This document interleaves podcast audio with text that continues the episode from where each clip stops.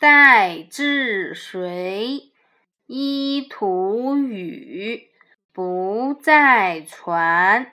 师统序，唐高祖起义师，除隋乱，创国基。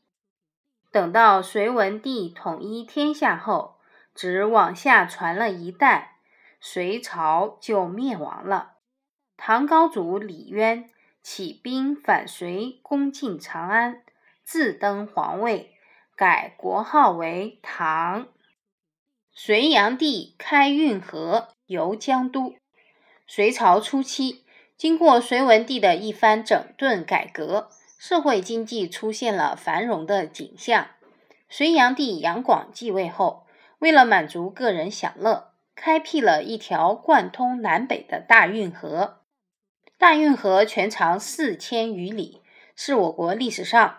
最伟大的工程之一，它对我国经济文化的发展和祖国的统一起着积极的作用，但它也是我国古代成千上万劳动人民用血汗甚至生命换来的。大运河刚一完工，隋炀帝就带着二十万人的庞大队伍到江都去巡游。为了这次出游，隋炀帝派人。造了上万条大船。出发那天，隋炀帝和他的妻子萧后分成两条四层高的大龙船，船上有宫殿和上百间宫室，装饰的金碧辉煌。接着是宫妃、王公贵族、文武百官坐的几千条彩船，后面的几千条大船装的是卫兵和随带的武器。账目等，这上万条大船在运河上排开，船头船尾连接起来，竟有二百里长。这样庞大的船队怎么行驶呢？那些专为皇帝享乐打算的人早就安排好了。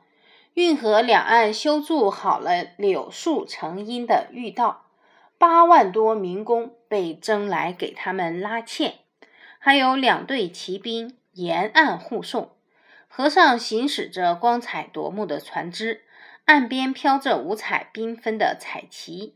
一到晚上，灯火通明，鼓乐喧天，一派豪华景象。隋炀帝不但开运河，还建东都，筑长城，连年大规模的出巡，无休止的劳役，终于激起了人民的反抗，最终。杨广被其部下所杀，隋文帝杨坚建立的隋朝就这样灭亡了。